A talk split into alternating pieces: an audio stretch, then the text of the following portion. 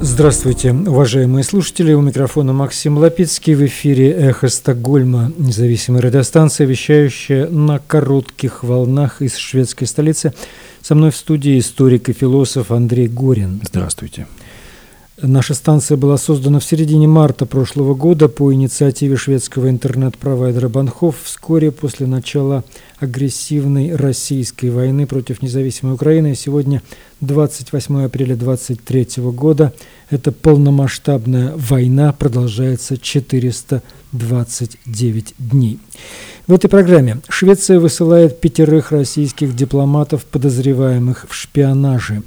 Россию подозревают в шпионаже в северных в водах северных стран с использованием гражданских рыболовецких траулеров, грузовых судов и яхт. Их было насчитано по меньшей мере 27 штук. Опытному украинскому хирургу Марии Лешевич не удается попасть на обучение для получения медицинской лицензии для работы в Швеции. Мешает шведская бюрократическая система. В этой программе стрим правозащитника Марка Фейгена с представителем Легиона Свобода России, воюющим в Украине с позывным «Цезарь». Стрим называется «Русские против». Позор главы российского МИДа Сергея Лаврова на Совете Безопасности ООН мы приведем в цитатах. Окончательно разгромлен аналитический центр «Сова» в России, занимавшийся правозащитной деятельностью. И под финал программы «23 ступени вниз» продолжаем читать выдержки из статьи Григория Амнуэля, где речь идет о падении России к серости в ходе путинского правления.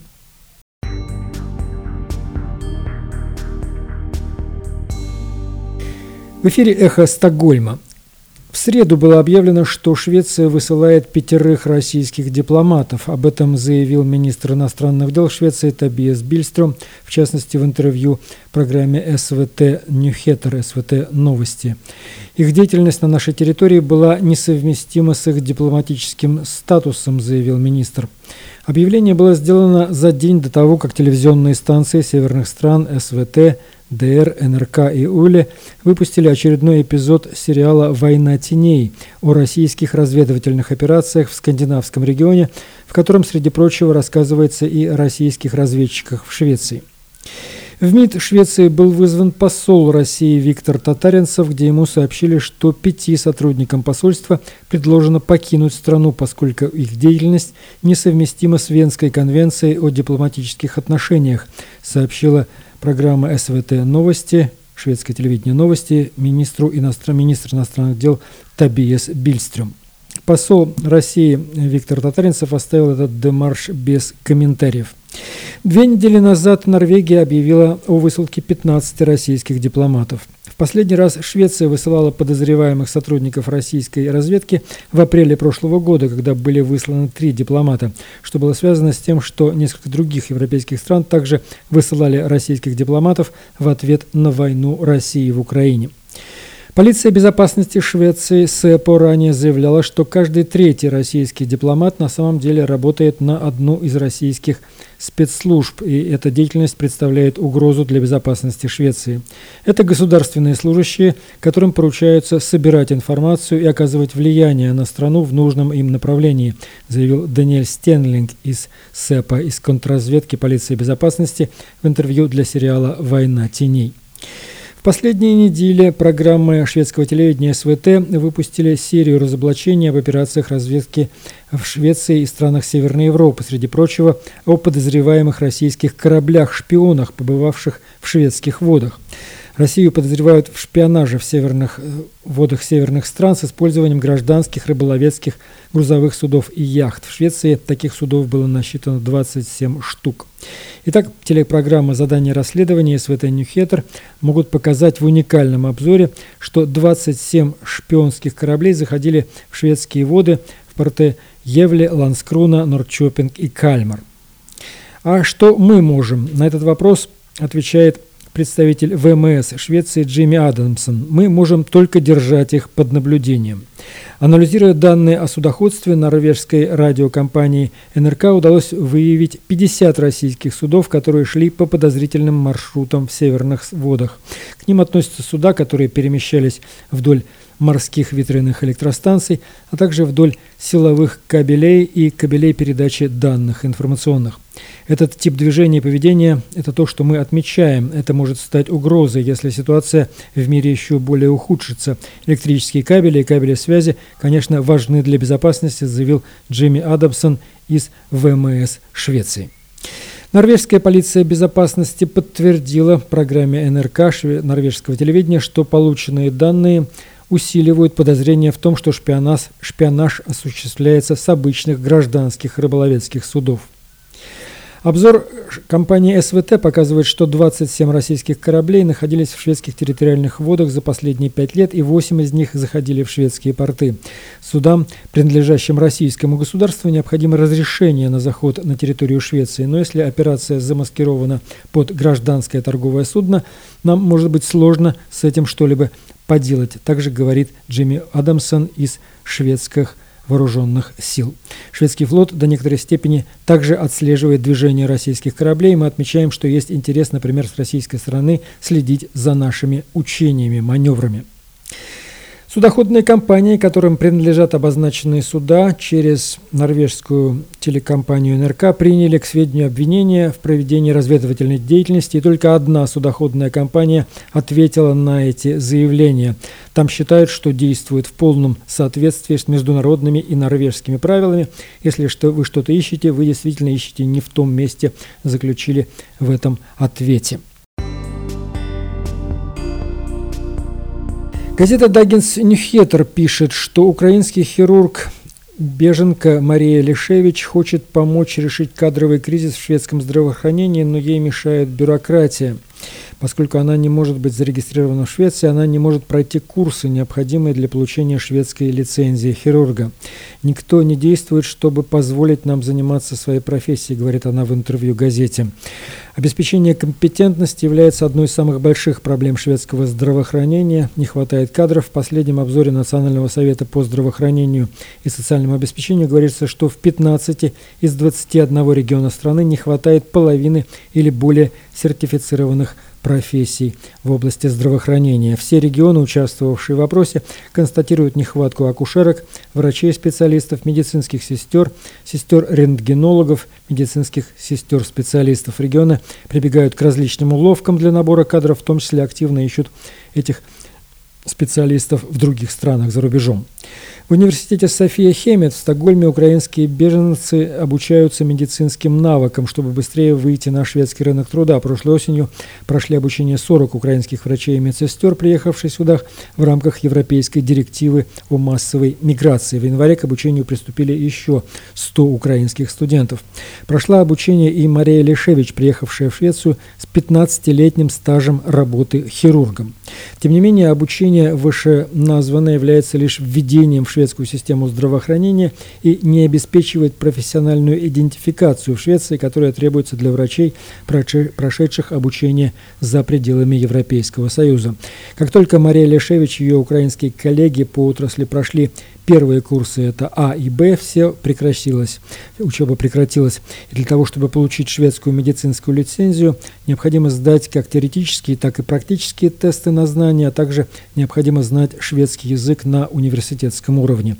Но для того, чтобы вообще иметь возможность подать заявку на подобные курсы, человеку надо быть зарегистрированным в Швеции, чего невозможно сделать в соответствии с директивой о массовой миграции, то есть это та директива, которая касается украинских беженцев. Все наши участники испытывают большое разочарование по этому поводу. Вы стоите на месте и ничего не можете сделать, заявила Джоанни Адами, ректор университета София Хемет. Она описывает курс этого университета как предварительную подготовку, которая сокращает путь украинцев к получению шведского удостоверения лицензии медицинской после того, как им будет разрешено подавать заявление на соответствующую лицензию. Во вторник министр интеграции и рынка труда Юхан Персон посетил София Хемет и ознакомительный тренинг для украинских медицинских работников. Затем Мария Лешевич и несколько других людей подняли вопрос, почему не делается больше для того, чтобы украинцы с медицинскими навыками могли выйти на шведский рынок труда. Мы, как и все остальные, знаем, знаем что в Швеции не хватает медперсонала, но почему-то никто не принимает меры, чтобы мы могли работать, сказала Мария Лишевич. Она говорит, что обращалась в Национальный совет здравоохранения и социального обеспечения в различные образовательные учреждения, но со всех сторон получает ответ, что для подачи заявки необходимо зарегистрироваться в национальном реестре. Министр интеграции рынка труда Йохан Персон не ответил на вопрос, есть ли у правительства решение ситуации для украинских беженцев, которые хотят получить профессиональную лицензию, медицинскую лицензию в Швеции, но он говорит, что правительство в настоящее время рассматривает возможности для украинцев быстрее находить работу и что никакие двери здесь не будут закрываться. Это касается и образовательных вопросов, заявил министр в интервью газете «Даггинс Ньюхедр». Вы слушаете передачу «Эхо Стокгольма» и сейчас Андрей Горин о других важных новостях, в частности о признании организации ПАСЕ депортации россиянами украинских детей актом геноцида. ПАСЕ признала геноцидом депортацию украинских детей в Россию. Парламентская ассамблея Совета Европы об этом сообщил член украинской делегации депутат Верховной Рады Евгений Кравчук – Действия России подпадают, э, согласно этому решению, под положение Конвенции ООН 1948 года о геноциде, поскольку могут считаться частью политики по уничтожению этнической группы. ПАСЕ призвала Международный уголовный суд рассмотреть возможность уголовного преследования за это преступление. И в этой связи мы напоминаем, конечно, о том, что ордер э, в рамках э, производства Международного уголовного суда э, на арест Владимира Путина и его так называемого полномочного по правам ребенка Львовой Беловой выдан. Э, в России заявляют, что имела место не депортация, а экстренная эвакуация детей. Сама Россия с началом войны вышла из Совета Европы, не участвует в заседаниях ПАСЕ. Э, в показанном во время заседания ПАСЕ, посвященного этому вопросу обращения супруги президента Украины Елены Зеленской, утверждалось, что сейчас в России находится более 19 тысяч украинских детей, порядка нескольких сотен – Э, было возвращено в последние месяцы. Мы э, рассказывали об этом э, в наших, в наших передачах. На международной арене российское присутствие сейчас продвигается через председательствование в Совете Безопасности ООН. Вот, собственно, 24 апреля в понедельник министр иностранных дел России Сергей Лавров выступал на Совете Безопасности ООН Э, и в частности, э, он перечислил э, путинские обиды, пытаясь тем самым оправдать, оправдать путинскую войну и, собственно, тот геноцид, который проводит, проводит путинский режим, проводит его прежде всего на войне, на театре военных действий, на захваченных территориях, но, по сути дела, путинский режим, как и всякий диктаторский режим, постепенно превращается в геноцид Э, против собственного народа. Но э, так же, как и многие диктаторы и диктатуры, э, Путин стремится, стремится возглавить новую, новую международную повестку дня. В частности, Лавров заявлял о том, что Запад, дескать, перепредставлен в Совете Безопасности ООН, и то, что участвующие там страны не равны. Вот что ответили ему э, представители развивающегося мира, э, чьи права он э, решил и вздумал защищать. Улов Скук, э, глава делегации Европейского Союза в ООН, сказал, Россия пытается представить себя защитником устава ООН и многосторонности, но ничто не может быть дальше от истины, это цинично. Э, устав ООН, э, Генассамблея ООН, Международный суд, Международный уголовный суд, куда ни посмотри, Россия все попрала – Эрнан Перес Лус, постпред Эквадора в Совете Безопасности ООН. В качестве оправдания вторжения вы упоминали притеснение русской культуры в Украине. Э, во-первых, согласно уставу ООН, это не является достаточной причиной. Во-вторых, как мы можем э, не ценить вклад в мировую культуру таких русских светочей, как Толстой, Достоевский, Пушкин и Пастернак? Разве мы можем представить э, хотя бы на минуту, чтобы кто-нибудь из них Э, смирился со смертью и болью, которые ваша абсурдная война э, принесла в жизни э, миллионов людей. Представители Ганы, Мозамбика, Эмиратов в Совете Безопасности он говорили о том, что суверенитет необходимо уважать независимо от того, большая эта страна или маленькая, сильная или слабая.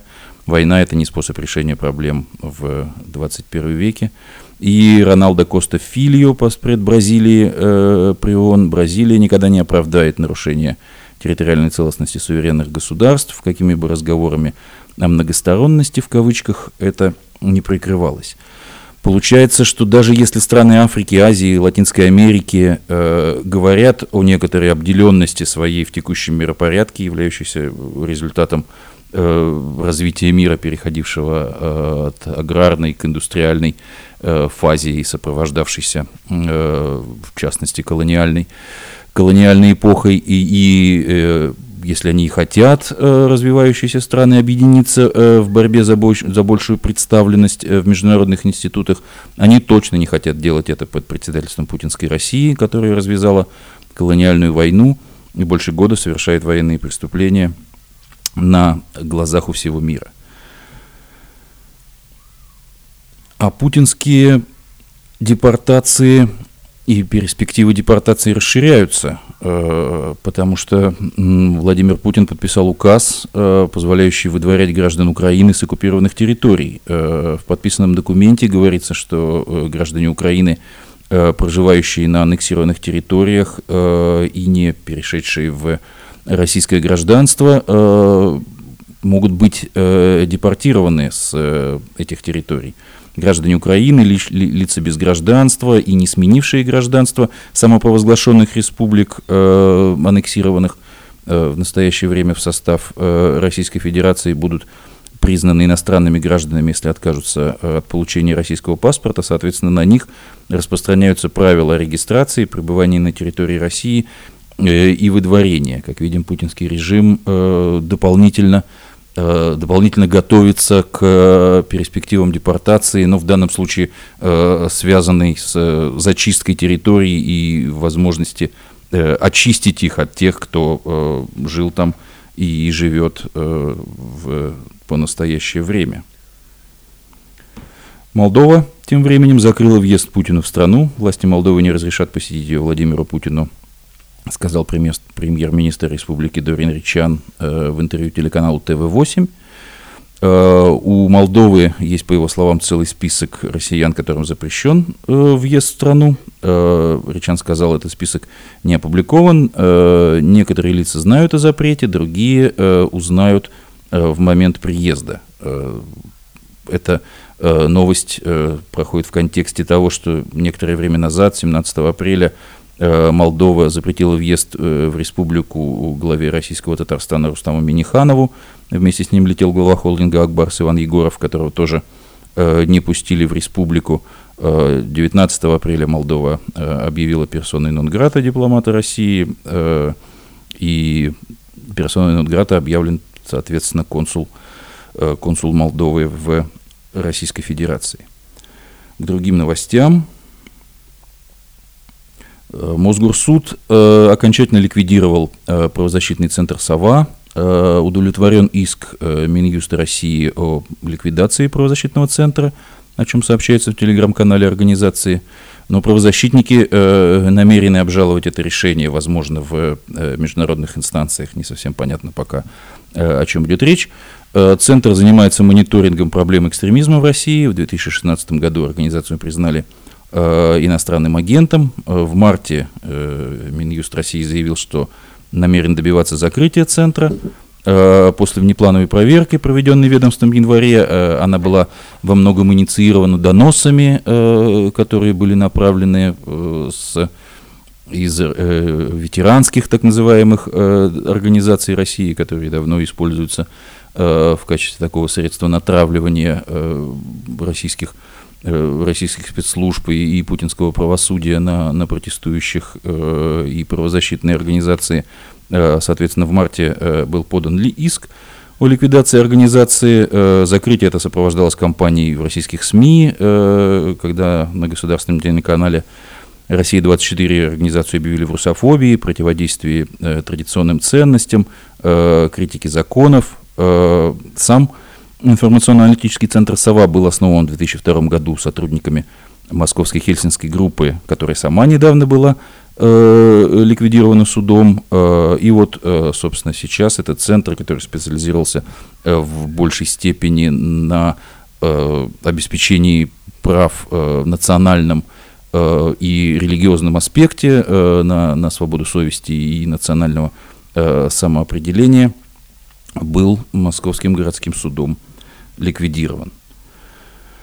Внутри России э, продолжаются, продолжают э, возвращаться и проявлять себя, назовем их ветеранами, э, ветеранами путинской войны. Так, в частности, вернувшийся с войны россиянин подоз... разыскивается по подозрению в убийстве 55-летнего соседа на дальневосточном острове Русский. Э, как сообщает News-6 э, со ссылкой на источник, 60-летний Николай Пивоваров воевал в составе добровольческого батальона «Тигр» в Украине и обладает боевым опытом, откуда мог привезти с собой оружие. Вот сейчас он разыскивается по подозрению в убийстве соседа. Интересно, что сам он ранее был судим по статьям о незаконном приобретении, передаче, сбытии, хранении, перевозке, ношении оружия. И тем не менее такой человек, э, значит, получил, э, получил к нему доступ э, в рамках этой путинской войны спецоперации. Но кому война, а кому мать родна, тем временем фирмы кремлевского повара, как его раньше называли, руководителя ЧВК Вагнера Евгения Пригожина, как следует из подсчетов телеграм-канала «Можем объяснить», заработали в два с лишним раза больше на контактах с Министерством обороны в 2022 году. 4,7 миллиарда рублей по сравнению с одним и 9 десятых миллиардами рублей в 2021 году, что, конечно, тоже огромные деньги, как следует из подсчетов, можем объяснить на основе данных э, финансовой отчетности э, пригожинские компании получают рекордные прибыли на поставках э, армейского питания и строительстве э, военных объектов. Вокруг этого тоже уже мы слышали множество, э, множество скандалов и интриг, но тем не менее, действительно, кому война, а кому мать родна, вот мы видим здесь, что Пригожин это и множество, разумеется, тех, кто, кто у него работает, кто непосредственно, непосредственно вовлечен в весь этот кровавый бизнес, э, значит, Пригожин со своими подельниками оказывается основным бенефициаром среди тех, кто делает деньги на войне, на крови, на людском горе. Спасибо, Андрей. Вы слушаете Эхо Стокгольма. Мы продолжаем передачу. Напомню, что мы в эфире по вторникам и субботам на коротких волнах. Диапазон 31 метра, частота 9670 килогерц в 10 часов по киевскому и московскому времени в эфире. Мы выкладываем программы на платформах Telegram, SoundCloud, Apple Podcast и YouTube. И сейчас у нас стрим правозащитника Марка Фейгина. В этот раз он беседует с человеком, который представляется как Цезарь. Это один из руководителей Легиона Свободной России, воюющий, воюющего на стороне Украины. Многие считают, что, ну, знаете, как в России принято, что, ну, это за украинцы, там, неважно, воюют они или поддерживают э, Украину, или же просто выступая даже против войны агрессивной, которую ведет Кремль, а, людей сразу относят, выписывают из русских. Ну, понятно, как это происходит, мы это все видели. А, и говорят, что да нет, это люди, которые вот уехали, и пусть они там в интересах Украины что-то изображают, что они там придут в Россию, но Россия им не нужна. А что, какая, какой у них план? Они же не как там Власов или Конор в свое время, там, в конце войны, которые объявили, э, значит, манифест Комитета освобождения народов России. А что есть у них? Какую они нам перспективу готовят?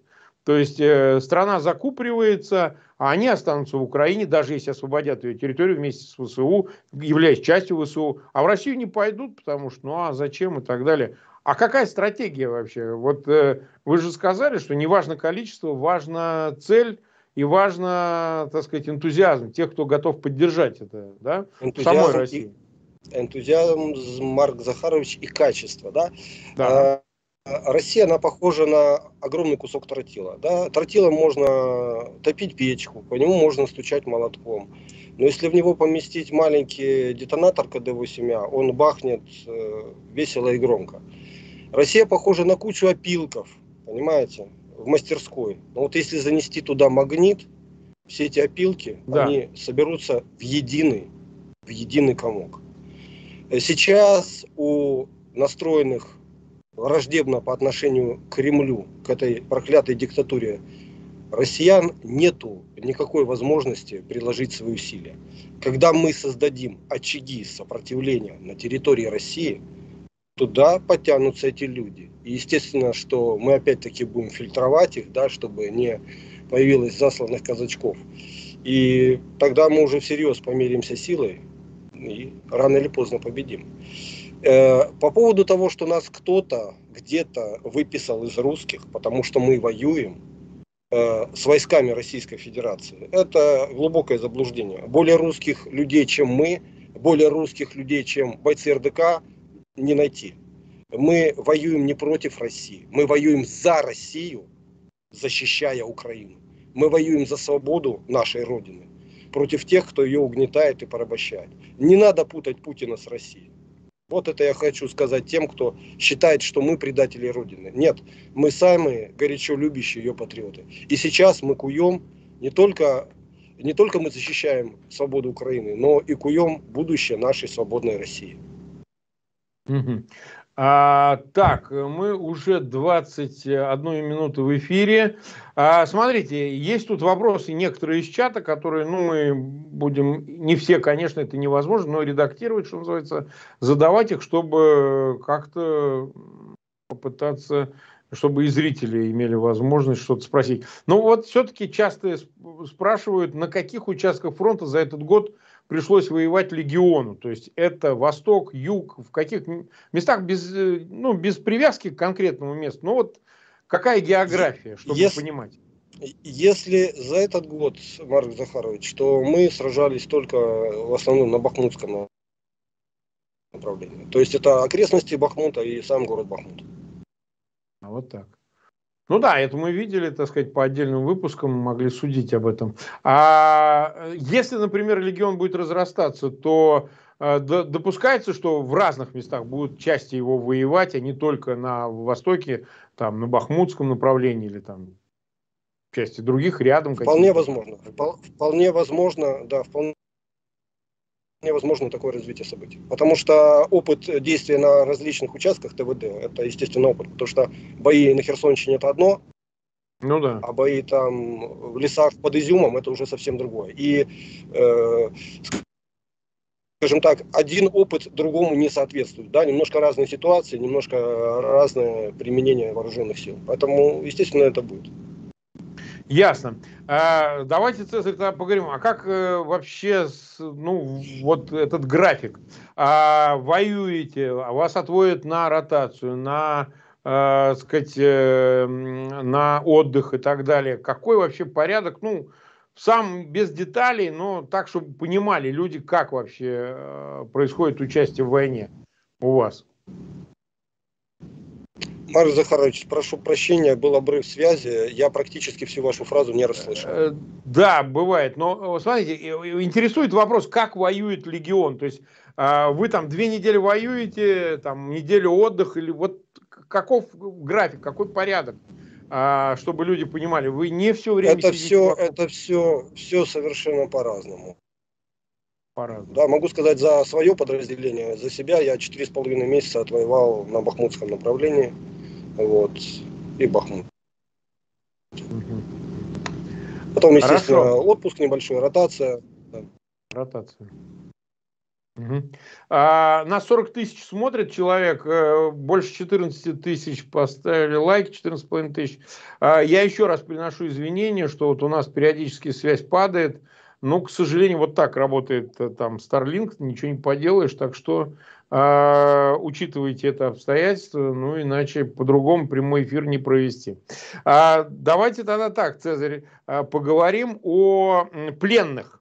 Сейчас этот вопрос стоит очень актуально, потому что вот мне даже пишут люди, просят помочь э, найти кого-то, а, я имею в виду э, российских пленных, я имею в виду из России, русских. Вы как бы, ваше там, подразделение или легион в целом, а, ну, брали ли в плен россиян? Что они себя представляют? На ваш взгляд, как вам они выглядят?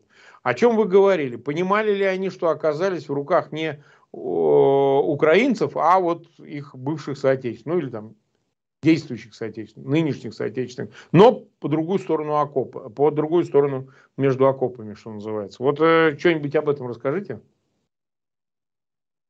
Ну, у них шок, да, но наибольший шок испытывают не пленные россияне, а пленные, э, скажем так, военнослужащие ЛНР, ДНР, да, у них э, плывет картинка, когда они узнают, ага. что вот их взяли в плен русские, которые сражаются за Украину, в то время как они сами украинцы, которые граждане Украины, которые воюют на стороне да, России. Вот. Э, там ничего интересного, поверьте. Это одноклеточные организмы, которые внятно не могут объяснить, зачем они взяли оружие в руки и пошли убивать украинцев. Если в начале войны вы слышали эти байки о том, что кто-то ехал на учение, заблудился, да, то да, сейчас да, да. понятно, что уже да, никто не заблудился, но там либо какие-то денежные мотивы, либо кого-то просто загребли, и он, не будучи внутри твердым человеком, да, из страха там, тюрьмы или еще каких-то репрессий пошел на чужую землю убивать. Абсолютно неинтересные люди, поверьте. Не, не, окей, мы даже не пускаемся в детали, мы просто хотим понять разницу между мобилизованными и контрактниками, разницу между ЧВКшниками, да, которые по контракту в ЧВК Вагнер находится, да, э, зэками и не зэками, понимаете, мы хотим понять вот такая стратификация, чем они все отличаются? И есть ли отличия? Там, условно говоря, кто скорее станет дезертиром? Например, э, мобилизованный или из ЧВК? Или наоборот? Вот нам вот хочется понять э, социальную разницу. Потому что одних принудили, других э, они свободно пошли. Там, кто-то контрактник, ну, скажем так, добровольно принудили. Зэка принудительно добровольно не поймешь. Да? Вот кто из них вообще, так сказать, ну, на ваш взгляд, как вам лично кажется, ну, мягко говоря, не особо рвался воевать, ну, что делать? Вот забрали, мобилизовали. Ну, скажем так, э, надо понять, что самый низкий э, боевой дух, да, самый низкий моральный дух, он у мобиков, это понятно. Да. Вот, оно им не надо было, их взяли под белые ручники и повезли э, на фронт. Вот. Опять-таки у зэков, которые идут воевать, у них же, поймите, мотивация не повоевать, там, не погеройствовать, а мотивация получить свободу, как они думают, да. Ну, ну и они думают, что они в этой мясорубке как-то пропетляют. Они сильно ошибаются они сильно ошибаются, шансы уцелеть у них невелики. Вот. Ну вот, собственно, и все. Угу. Вот. То есть, если себе представить, ну, скажем там, а, в результате контрнаступления упадет фронт, что называется, где-то побегут, кто вот первым побежит, понимаете, а кто будет стоять, вот на ваш взгляд? Э, стоять будут лучшие элитные части, спецура, ВДВ, естественно. Ага. Да, стоять хуже будут части, которые э, набраны из принудительно мобилизованных, особенно тех, которых вроде как вначале рассказывали, что они будут где-то рыть окопы, да, или стоять там на второй линии в обороне, а потом их, ну, вы, вы знаете все эти истории, они многократно повторяются, а потом их без, без, без подготовки бросили как пушечное мясо. Конечно, им нет э, никакого резона э, ложиться под украинские танки и помирать. Да? Я думаю, что ситуация будет в меньших масштабах, напоминает э, разгром 45 года, когда немцы в котлах э, брали по 300, по 500, по 670 тысяч пленных за раз, да? То есть вот так вот, вполне оно и будет. Понимаете, у них менталитет же какой? Они тянутся к силе и понимают только силу. И они mm-hmm. И идут э, туда, где есть сила и возможность победить, быть на стороне победителей. А когда пружина войны разожмется и ударит в обратную сторону, ну тут вряд ли они будут обвязываться гранатами и бросаться под танк. Ну а вообще вот идейных людей не из числа ДНР, ЛНР, вот этих вот, скажем так, украинцев, не украинцев, а вот именно из э, числа там э, ЧВКшников, там вдруг там есть не зэки, а какие-нибудь там добровольцы, которые сами поехали, или э, не знаю там, не знаю, может быть среди контрактников – вот вы идейных встречали, прям вот он убежденный, вот не тупо убежденный, как ватник, что ему телевизор сказал, то он и ртом повторяет, а именно, что прям вот, да, я имперец, я вот считаю, что русский сапог должен все раздавить, там, я не знаю, как вот так. Такие встречались, вот сильно идейные, потому что по этому поводу споры идут, Марк, есть такие, нет таких. Марк, мы знаем, что такие люди есть. Мы знаем, что такие люди есть. Мы знаем, что таких людей мало в процентном соотношении. И мы знаем, что их становится все меньше и меньше и меньше.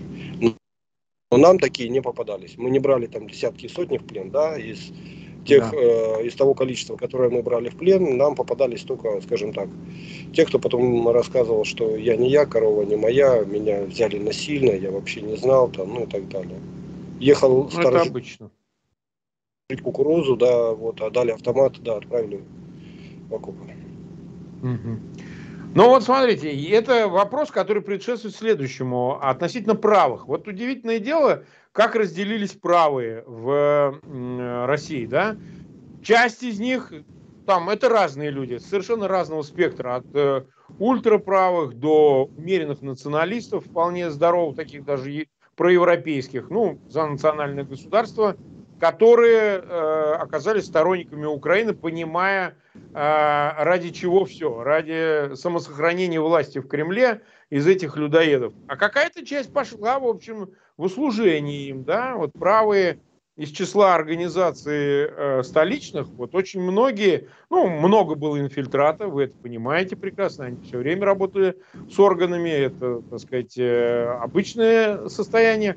А много тех, которые вот, ну, советских правых, я бы так сказал, таких совпатриотов, но правых, такой с русской начинкой. Они пошли, э, значит, там, по всей этой теме Донбассятины, значит, вот раздавим Украину, мы там э, наследники всего-всего, хоть империи до советской, хоть советской, это все одно и то же для них, одинаковая вещь. Э, вот. Вот как вы оцениваете, как разделились правые, в каком соотношении, почему, что, как, на ваш личный взгляд? Э, скажем так, э, вот эти ватные правые, да? Да они все практически управляются либо ФСБ, либо администрацией президента. Да? И поэтому, несмотря на то, что они внутренне, внутренне порядочные люди, вот я оцениваю порядочного человека, это как человека, который э, верит в то, что он говорит. Да? То есть он, он э, ошибается, он заблуждается, но он в это верит, он готов поставить свою жизнь на кон. Да? И вот эти вот ватные правые, которые во многом, поверьте, я эту публику всю хорошо знаю. Я сам из правой угу. организации. Да, я уже да. три, трижды террорист уже в своей жизни, почетный террорист Российской Федерации. Я эту кухню хорошо знаю изнутри. Я понимаю, что под руководством кукловодов, которых никто из них не оказался на Донбассе, никто из них не полез на да. Еще раз тогда повторю, Марк, вкратце. Значит, э, все эти организации правые, они руководятся ФСБ либо АП, и их руководство прогнившее, оно отправляет вот этих наивных, доверчивых людей, не, не шибко политически разборчивых и эрудированных, отправляет их на убой. Да? Просто потому, что это люди достаточно порядочные, они хоть и заблуждаются, но они делают то, во что они верят, понимаете? И вот этим так кремлевские кукловоды умело пользуются. Как, впрочем, мы это можем увидеть и, к сожалению, по системной оппозиции, да, где так мягенько, аккуратненько, но там всякие вот нарративчики, там, не убивайте этих мобиков несчастных. Но эти несчастные мобики тут творят зверство, понимаете? Да. Не хотите, чтобы мобики убирали, поворачивайте штыки на Кремль, и все, и все быстро закончится. Вот. Поэтому, э, а те правые, которые думали, те, которые имели, скажем так, э, труд, труд, да, понять и разобраться, э, что происходит, да, на чьей стороне правда, они все оказались на стороне Украины. Все. И хочу подчеркнуть, заметьте, опять-таки, насколько это яркие люди, да, вот было интересно смотреть интервью Уайтрекса с вами, да, и интервью да. других, э, других ребят из РДК я смотрел, да, но это же люди, которые умеют обосновать свою позицию, умеют ее это идейные, э, донести, идейные, донести до слушателя. И эти люди, которые готовы за свою позицию жизненную, за свободу Украины, за свободу России, они готовы отдать свою жизнь. И, конечно, эти люди вызывают уважение. И более того, я хочу сказать, что люди такого калибра, они и станут политическим эстаблишментом в дальнейшем. Понимаете, потому что когда смотришь на того же бойца, который готов пойти в бой и отдать свою жизнь, и когда смотришь на этих политических пигмеев, на этого полудурка, простите, Лунтика Медведева, да, на Путина, который прячется за, то в бункере, то за 30-метровым э, столом, то он там тасует своих двойников. какое уважение могут вызвать эти люди. И меня до сих пор удивляет, что за ними идет армия, да, что армия выполняет приказы казалось вот этих бы, да. пигмеев, да, казалось бы. Хотя вот вам лидеры, да, которые готовы за свою, за свои убеждения отдать жизнь. Вместо этих трусливых, погрявших в роскоши пигмеев. Меня вот это, честно говоря, удивляет. Но я думаю, что настанет момент, он обязательно, Марк, настанет в будущем, когда, например, средний офицерский состав России задумается, кому он служил, что Родина это не будет, и что Путин хоронит Россию, да, и что надо поворачивать штыки. Я думаю, этот момент настанет. Ну, посмотрим, все как бы впереди. История всякая знавала. Вон 20 век, вон какой. Она, был, ис- история очень любит повторяться. Она очень любит О, повторяться. Да. Да, мы помним, что было в гражданскую войну, да? И мы помним, да. сколько белых офицеров посчитав, что, ну, правы они были не или нет, давайте не будем обсуждать, но посчитав, что сила за большевиками, либо правда за большевиками, они пошли на службу к ним, и Красная Армия победила. Ну да, а потом их всех расстреляли, правда, ну... Ну, это, естественно, но это уже другой судьба. вопрос, да. Да, да. Вот смотрите, а, давайте две фигуры обсудим, а, Цезарь. Смотрите, есть Гиркин, есть Пригожин. Ну, сейчас даже не будем пускаться в бэкграунды, они всем известны, и того, и другого. Один полковник ФСБ, другой 9 лет сидел. Ну, тут как бы, понимаете, что обсуждать. Мы сейчас обсуждаем, какие они сейчас. Причем они вроде как выступают антиподами. А Гиркин действительно такой идейный тип, вот, абсолютно такой, я бы сказал, имперец, но такого, знаете, диффузного свойства. Потому что, с одной стороны, да, он апологет э, Э, царской России, он монархист, в общем-то, да. Но когда вот в ДНР был, да, министром обороны, я вам напомню, он умудрился там, сказать, чуть ли не сталинские приказы издавать, там, апеллировал к этому. Был я такой помню, момент. Да. да, да, да, да, да. А Пригожин это просто авантюрист. игрок. Да, да, да, да, ни шагу назад. Он издал такой приказ, э, потом даже расстреливал, да? типа расстреливал. Не знаем, что там было. А вот, а Пригожин тип совершенно другой, абсолютно безыдейный, на мой взгляд. Ну какой из него? А где? Откуда там возьмется идея, да? А, значит, расчетливый и как организатор, ну не лишенный азарта, не лишенный хватки такой, знаете, прям хватка. А, двое их почему-то относят, ну, к таким крайним течением, крайним направлением, может быть, двух крыльям, которые как раз и могут заместить нынешнюю власть. Вот этих пигмеев, о которых вы говорите, на место Медведевых и э, значит, Путиных придут не там Цезари, РДК или там Вайтрексы, понимаете, да, а придут вот Пригожные и Гиркин, ну, один другого убьет, и останется кто-то один. Как в фильме «Горец», помните, значит, один Должен остаться только один, да. Да, вот понимаете, кто кого сменит. Вот тут есть некоторая такая дихотомия, вот как из ней, в ней разобраться. Вот эти две фигуры, они, на ваш взгляд, что олицетворяют, какие у них шансы именно политические в контексте войны? Ну, скажем так, во-первых, я их тоже в некотором роде считаю пигмеями, потому что угу. э, сильно пропиаренный Гиркин, из которого кто-то там надувает великого полководца, таким не является, поверьте. Да, не, ну, я не, понимаю небольшого ума стратег, небольшого, да. Вот. И если бы он был такой уже чрезвычайно идейный, он бы уже гнил бы где-нибудь под Бахмутом, вот. Либо там э, воевал, по крайней мере, еще будучи живым. Но как-то он за год до фронта не смог доехать и показать свои полководческие таланты вновь.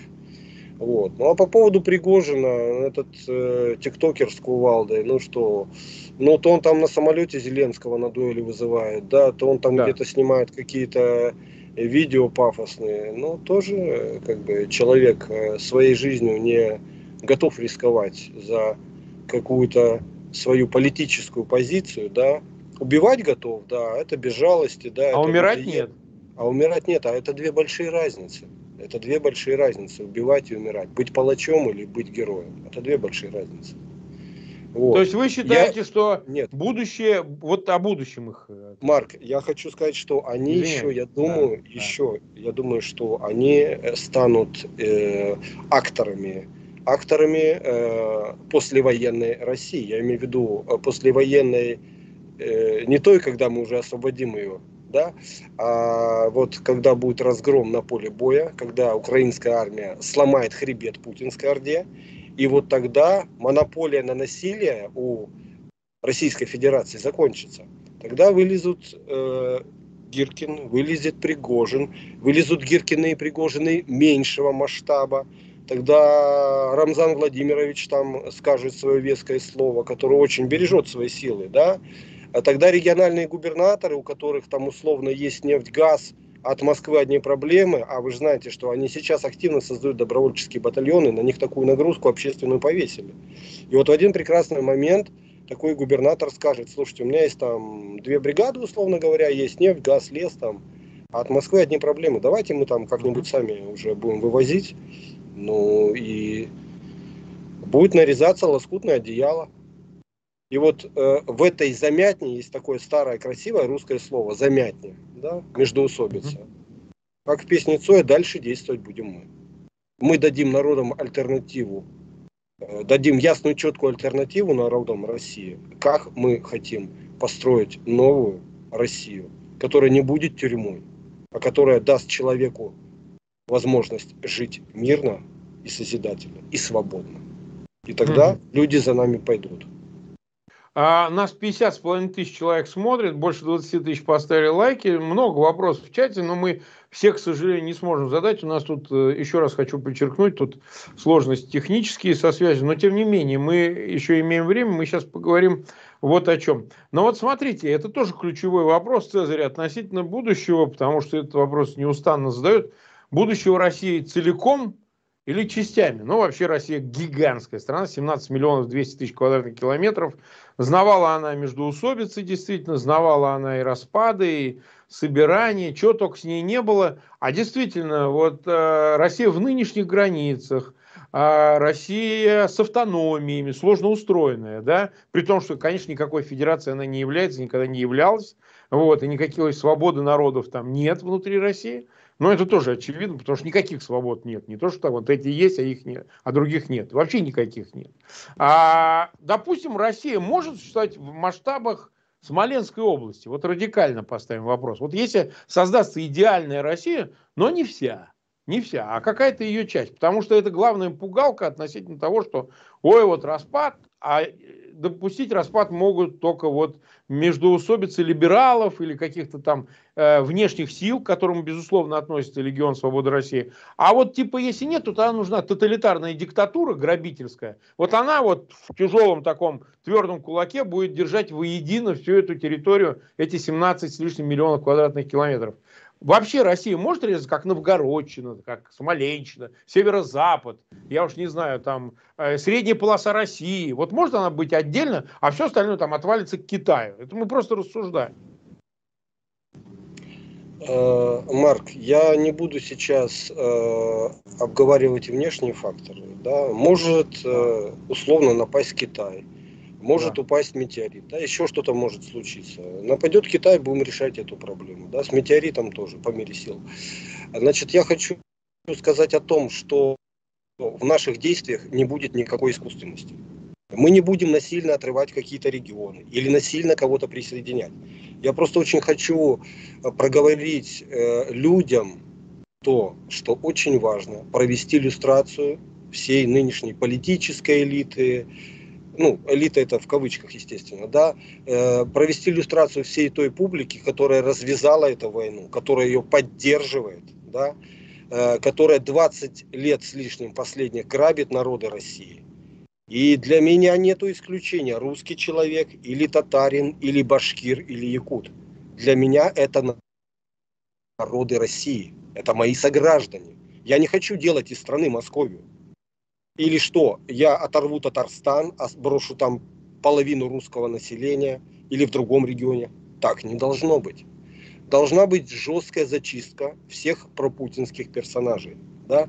Всех тех, кто влиял на общество, всех тех, кто его развращал. И в период, ну, определим его условно, два года, народ должен учиться основам самоуправления с самого низа. Люди должны учиться управлять своим подъездом, своим домом, своей улицей, своим районом.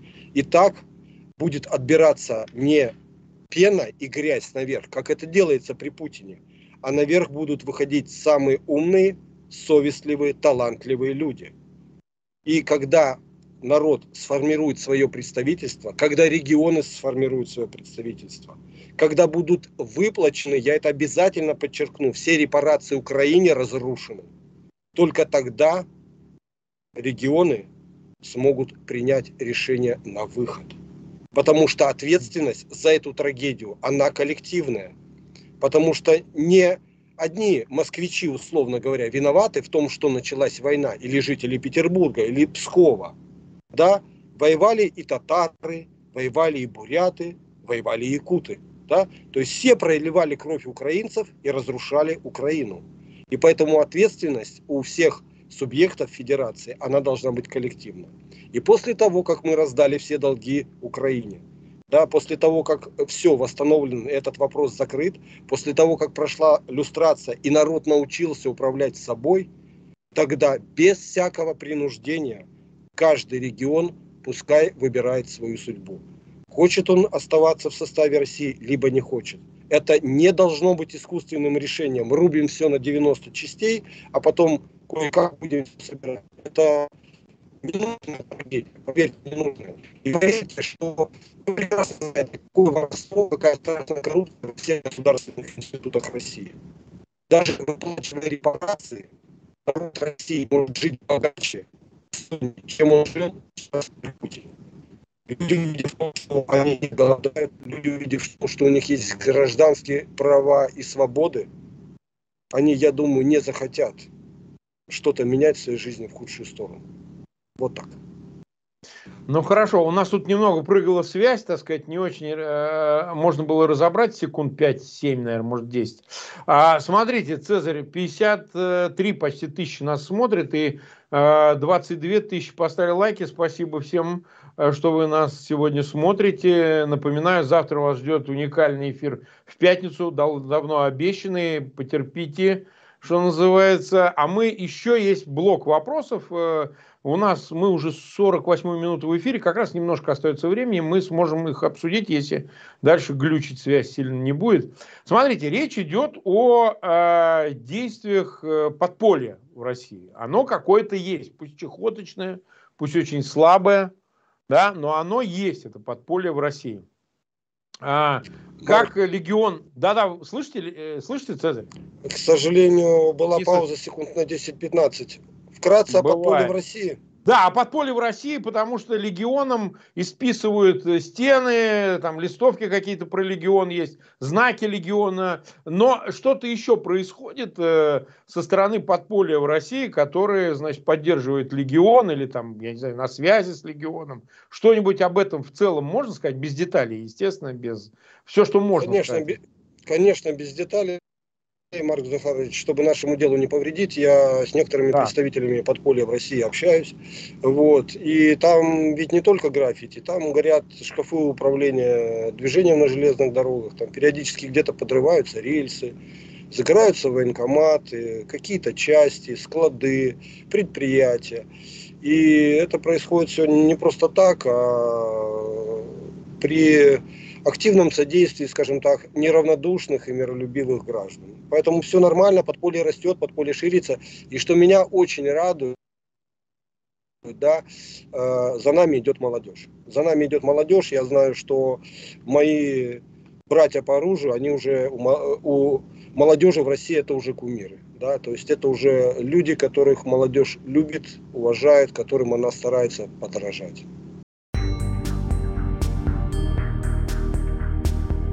Это был стрим Марка Фейгена с командиром Легиона Свободной России Цезарем. И сейчас еще один отрывок из статьи Григория Амнуэля. Андрей Горин, пожалуйста. 23 ступени вниз. Краткая история падения э, России к серости. Статья, опубликованная 17 апреля на портале kasparov.ru. Третья ступень – ступень триумвирата. Маленков, Хрущев, Ворошилов плюс Берия – Кратковременное и малозначимое, так как основным делом э, всех э, простившихся с единовластным тираном была собственная борьба за власть. То, что они любили, музыкальные театры, приученные к ним своим предшественникам, особой роли уже не играло. В любом случае в стране проходили процессы ослабления давления власти на общество. Амнистия 1953 года приблизила время оттепели, Однако эти процессы больше влияли на подчиненные Кремлю по итогам Второй мировой войны страны Восточной Европы и их народы. Не всем, но некоторым, еще не полностью замурованным советским владычеством, э, смерть тирана и групповые разборки дали шанс сохранить хоть часть своей национальной самобытности. Ступень эта совсем коротенькая и маленькая, незначительная, но, увы, все равно ведшая вниз, так как власть осталась в руках серости, и никакие разоблачения на это повлиять уже не могли – ни власть, ни общество к реформам после почти 40 лет красно-серого террора были не готовы. Эту ступень сменяет ступень четвертая, собственно, хрущевская. Победив в борьбе за власть, в определенной степени можно было успокоиться и заняться страной, которая через 10 лет после окончания Второй мировой войны все еще во многих местах напоминает поле боя. Государственный план хрущевок, переселение из бараков и землянок, общедоступный автомобиль «Запорожец», правда, так и не ставший общедоступным даже в нищей стране, распространение кукурузы как сельскохозяйственной культуры практически полно, полномасштабного использования, отмена железного занавеса, молодежный фестиваль, музыкальный, музыкальный конкурс э, имени Чайковского, современник, под самый конец уже Таганка, вернисажи, публикации в журнале «Новый мир» и других толстых журналах новых авторов и произведений из дальнего угла письменного стола, стадионы – собирающие поэтические вечера, и все это воспринималось с оптимизмом, как и многое другое, почти как полет в космос, который как раз тогда и состоялся. Однако на весах истории этого времени есть Будапешт-56 и Новочеркасск-62, бульдозерная выставка, развязанная грязная кампания против Бориса Пастернака и судьбоносного для русской литературы романа «Доктор Живаго», процветающее министерство писателей с Михалковыми, Тихоновыми и прочими, все больше олицетворяющими послушную и продажную массу серости, о которой точно, но чуть позже написал Александр Галич, как гордимся мы современники, что он умер в своей постели.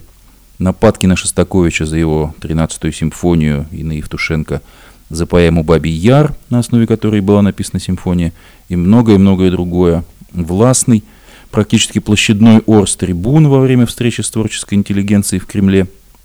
Все это доказывало, что серость продолжает свое нашествие. Измененная по акцентам, но дальнейшая фальсификация истории, в том числе истории Второй мировой войны, все это было естественным следствием 20-го съезда и закрытого письма, которое обвинило в преступлениях против человечества пару-тройку десятков партийных вождей и силовиков, а всем остальным как бы выписало индульгенцию – Карибский кризис, который хоть и ненадолго, но поставил мир на шаткую грань ядерного конфликта. Все эти противоречия символизируют время правления, возможно, самой необычной фигуры на советском престоле. Может быть, заслужено то, что, сместив, э, заговорщики-преемники его не расстреляли, потому что он искренне и справедливо считал э, впоследствии э, одним из главных результатов, одной из главных заслуг проведенных им реформ. Однако многим не повезло так, как ему. Разделение номенклатуры и населения неукоснительно продолжалось. Образованщина продолжала заменять собой интеллигенцию. Спуск по лестнице вниз продолжался. Это был Андрей Горин, читавший отрывок из статьи Григория Амнуэля. Передача «Эхо Стокгольма» подошла к концу. Напомню, что мы в эфире по вторникам и субботам на коротких волнах, диапазон 31 метра, частота 9670 кГц в 10 вечера по киевскому и в 10 же часов по московскому времени мы в эфире. Выкладываем программы на платформах Telegram, SoundCloud, Apple Podcast и YouTube. В заключение я хочу сделать небольшое объявление о том, что 9 мая э, антивоенный комитет Швеции Russians Against War э, проведет э, митинг День беды, э, Disasters Day на площади Свободной России – перед российским посольством в Стокгольме 9 э, мая в 12 часов. Приходите, мы еще расскажем об этом. Да, спасибо, Андрей. Всего доброго, друзья, и до встречи в наших эфирах. До свидания.